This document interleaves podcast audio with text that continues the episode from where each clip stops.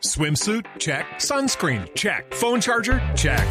Don't forget to pack the 5 Hour Energy. It fits great in a pocket or carry on, and the alert feeling will help you arrive ready for anything. Now get 20% off when you use code 5HE Travel at 5hourenergy.com. Expires April 30th. One time use only, not valid with other discounts. Remember, visit 5hourenergy.com and use code 5HE Travel to save 20%. Así que por eso hemos invitado a Ezequiel López, que es eh, el hombre, el, el besólogo, el dueño del libro de los besos y de un libro también muy importante que se llama El placer de seducir. Ezequiel, muy buenos días. Buen día, ¿cómo estás, Clara querida? ¿Cómo anda, Ezequiel? Bien, bien, acá tratando de despertarme un poco, pero bien, estamos muy bien. Bueno, numeral, hasta aquí llegamos. ¿Cuándo debemos decir hasta aquí llegamos? Adiós. Sí. Bueno, claro, ok, mira, hay, hay parejas que por empezar eh, ni siquiera deberían estar juntos. Uy. o sea, hay, hay relaciones que ya comienzan eh, como, como árbol que crece torcido, ¿viste? Mm. Eh, porque, porque, bueno, por ahí uno supone que en dos personas se unen en una relación de pareja básicamente por amor y por, bueno, por todo lo que genera el amor, como, como proyectos, como deseos, como sueños y muchas cosas que uno piensa que son como para compartir. Pero también, como ustedes decían, decían recién, hay parejas que comienzan, por ejemplo, por un interés de tipo económico, que es bastante común, incluso en nuestra sociedad Sí. eh, actual, eh, probablemente por un, por un tipo de necesidad emocional que tu pareja cumple, eh, a veces por imposición social, que pasa cada vez menos, pero que todavía sigue pasando. Y bueno, hay relaciones que sí, claramente comienzan por amor y uno eh, a ese amor lo descuida y termina muriendo. ¿no? Pero Y ¿por qué como- amarse no es suficiente, Ezequiel? Bueno, hay un famoso eh, libro de, de un famoso terapeuta que se llama Aaron Beck, se llama El terapeuta, el libro Con el amor no basta. Sí. Y, y sí, sabemos que el, el amor es necesario para una relación de pareja, pero no es suficiente, porque si las dos personas se aman, pero tienen proyectos de vida totalmente distintos, por ejemplo, que este es uno de los tantos puntos que podemos pensar por los cuales una pareja no debería seguir. Bueno, por más que se amen, evidentemente el, el estar juntos implicaría que uno de los dos ceda su propio proyecto en función del otro. Y evidentemente eso no funciona. O sea, eso puede funcionar un tiempo, pero en la medida en que vos resignás tu vida, tus proyectos, tus expectativas, tus sueños, esa relación no te es funcional para vos. Claro, eh, en este momento estamos en streaming por Facebook. Sí, para, para que quienes quedan también nos pueden opinar en nuestra cuenta Blue Radio Colombia. Mire, María Clara, que decía el gran filósofo merenguero, que no me acuerdo el nombre, pero cuando el amor se daña es mejor cambiarlo en vez de repararlo. De apellido Vargas. Ah, claro. ¿Sergio Vargas?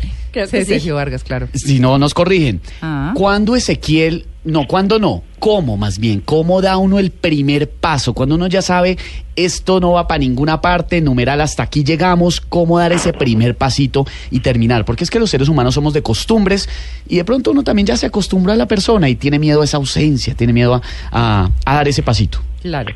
El primer paso es para adentro más que para afuera. O sea, cuando vos haces una evaluación eh, y sentís que con esa persona no sos la mejor versión de vos mismo, ese es el primer paso. Porque me parece que una, una pareja, bueno, me parece, no estoy seguro, una pareja está, está pensada como para que una persona pueda tener proyectos y tener un crecimiento superior, mejor, diferente, más evolucionado que lo que podrías vos lograr por, tu cuenta, individualmente. O sea, una pareja es para sumar.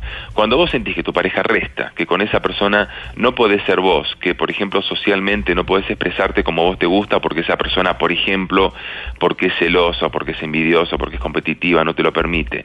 Cuando con esa persona vos sentís que no podés cumplir tus sueños y que tenés que resignar tus proyectos, evidentemente, cuando vos te das cuenta de eso ya estás dando el primer paso. Después, bueno, ¿cómo dar, darle el primer paso en lo concreto? Depende, depende, depende de muchas circunstancias, porque uno podría decir, por ejemplo, que el primer paso sería, bueno, que hables con esa persona, que le, que le cuentes que, por ejemplo, ya no sentís el amor que sentías antes, que no podés crecer con ella como, como esperas crecer, que sufrís más de lo que disfrutás cuando están juntos, cuando haces el balance, bueno, lo más lógico- que uno hable estas cosas con esa persona, pero a veces también hay personas que, eh, por ejemplo, no son receptivas al diálogo, entonces uno tiene que buscar una alternativa, como es, por ejemplo, eh, pedir ayuda a personas cercanas o a veces tomar una, una distancia quizás un poco obligada, o sea, el primer paso depende mucho de la circunstancia, aunque el primer paso lógico en una relación de pareja, mm, digamos, saludable o, o más o menos sana, o con dos personas sanas, sería decir lo que te pasa y resolver de a dos cuáles son los pasos siguientes que van a dar. Bueno, claro, para, para nuestros oyentes estamos en vivo en Facebook. Ay, yo me estoy viendo. Ustedes están ¿Ah, sí? viendo, yo ya me Sí, metí en ahí la nos página. estamos viendo. En Blue Bañados y todo, ¿no? ¿Bonitos o no? Bañados. Sí, Baña- Claro, como había transmisión. Pero no. cuidado y no se bañe. Nos bañamos. A veces, a veces. Bueno, no, Siempre queríamos, nos bañamos. Ezequiel, es que también, eh, y antes de la pregunta de, de Catalina y de Mauricio, eh, es lo siguiente, ¿cuáles son esos síntomas? Por ejemplo, un desplante en público, una volteada de cara para un beso, eh, un, eh, como, como esas, esas, eh, esos gestos o esas actitudes que le dicen a uno, vea, ¿sabe qué? Ahí ya no friegue más. Y que todo, y por ejemplo, que todos los amigos le dicen a uno, oiga, yo creo que hay eso cuando los amigos son de verdad, claro. No, pero es que si le quitan a uno la cara en público, sí fatal. Sí, ¿no? La Digo yo. de cara. Qué horror. Pero hay otra parte, Ezequiel, y es cuando eh, uno siente de alguna manera lástima, o no sé si sea lástima, o tal vez amor todavía por la pareja, y le preocupa mucho los sentimientos a la hora de decirle no más, porque romperle el corazón a alguien que uno quiso no es fácil. Sí. O sea, suena muy valiente decir, ya no te aguanto más, numeral, hasta aquí llegamos, muy fácil decirlo, pero en realidad es otra persona a la que uno quiere y uno conoce bien a quien le está diciendo eso, y tal vez el miedo a romperle el corazón haga que uno lo piense dos veces, o de pronto eh, contemple, no sé, una terapia, o inventarse algo, o hasta uno le ruega Dios que le ponga otra persona para que sea más fácil el proceso. ¿Cómo hace uno cuando todavía hay cariño, afecto, y de pronto ese sentimiento de culpa no lo deja tomar esa decisión? Bueno, esto un poco como esa dualidad de, digamos, ¿qué hago? O sea, eh, para algunas personas es más fácil que el otro termine. No. Y para algunas personas es más fácil terminar uno. O sea, cada situación tiene como su ventaja y desventaja. Que el otro te termine es como que, bueno, te puede afectar un poco por ahí la autoestima y una serie de cosas por ahí más a nivel personal. Ahora, cuando vos sos la persona que termina, aparece todo lo que decís vos, que son los sentimientos de culpa, sentir que abandonás al otro, la, la desprotección del otro. Entonces, eh, a mí me parece que uno eh, uno tiene dos, dos posibilidades para estar o para permanecer en una relación. O, o estás seducido o estás cautivado. Son dos cosas muy diferentes. Si estás seducido es porque realmente sentís que esa persona te atrae, te moviliza, sentís una energía que te acerca, que te lleva a estar con esa persona. Eso es la seducción.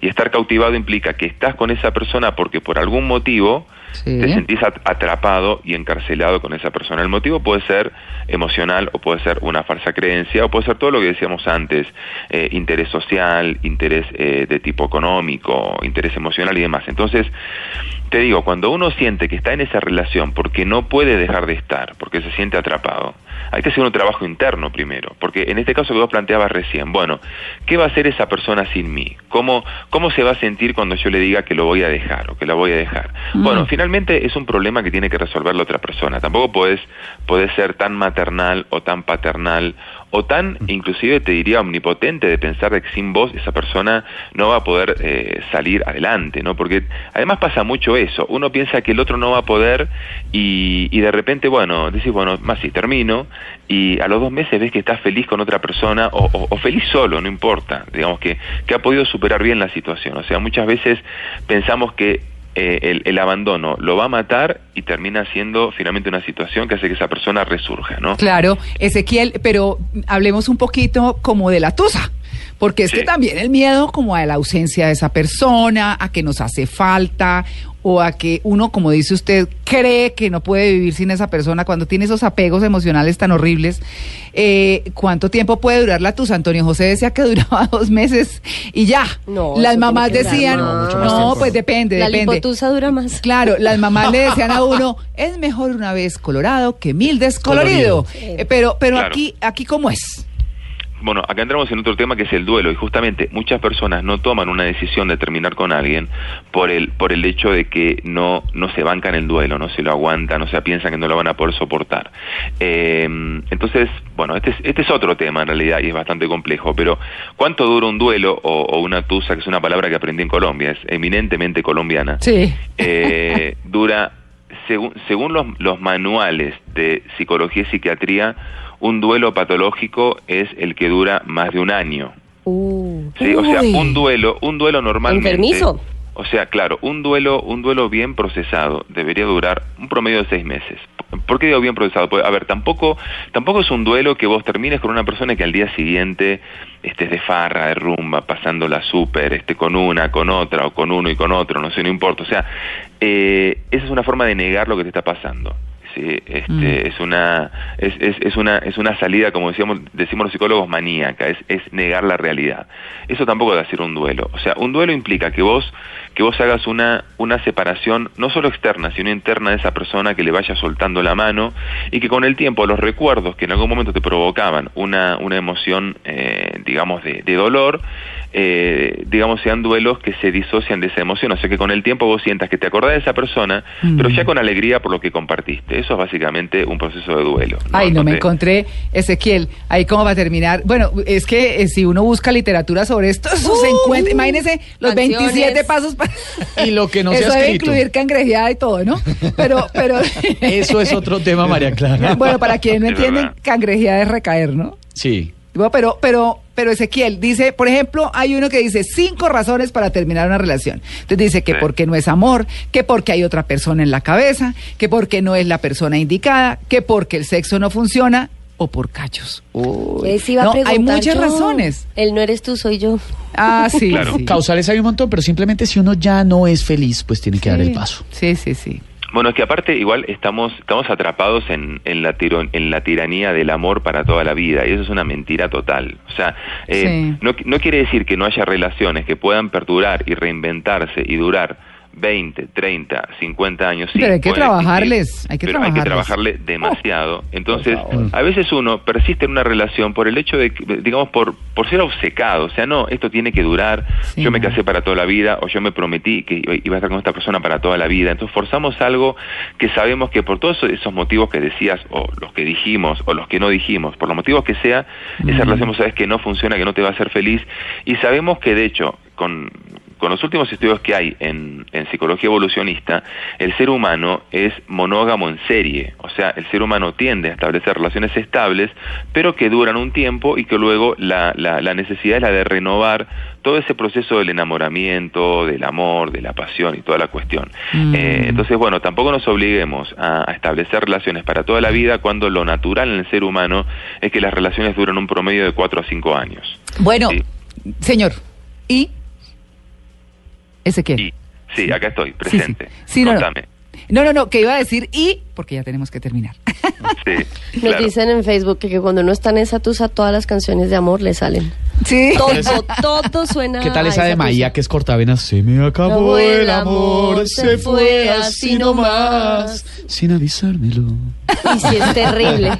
No, eso Bueno. sí que le dedican una vaina confirmaron que el merengue suyo es de Ricarena, no de... Ah, de- vea cuando usted, el amor por Cuando el amor se acaba. Cuando el amor se daña. Se daña, Se sí. daña. Mejor cambiarlo en vez de repararlo, o como decía la gran sabia Frida Kahlo, alma bendita. Y eso que no hablamos de cuando hay hijos, que nos están diciendo también en Twitter, eso se pone más complicado cuando hay hijos de por medio. Ajá. Entre plata e hijos se vuelve un Se enreda. enredo esa separación, es complicadísimo.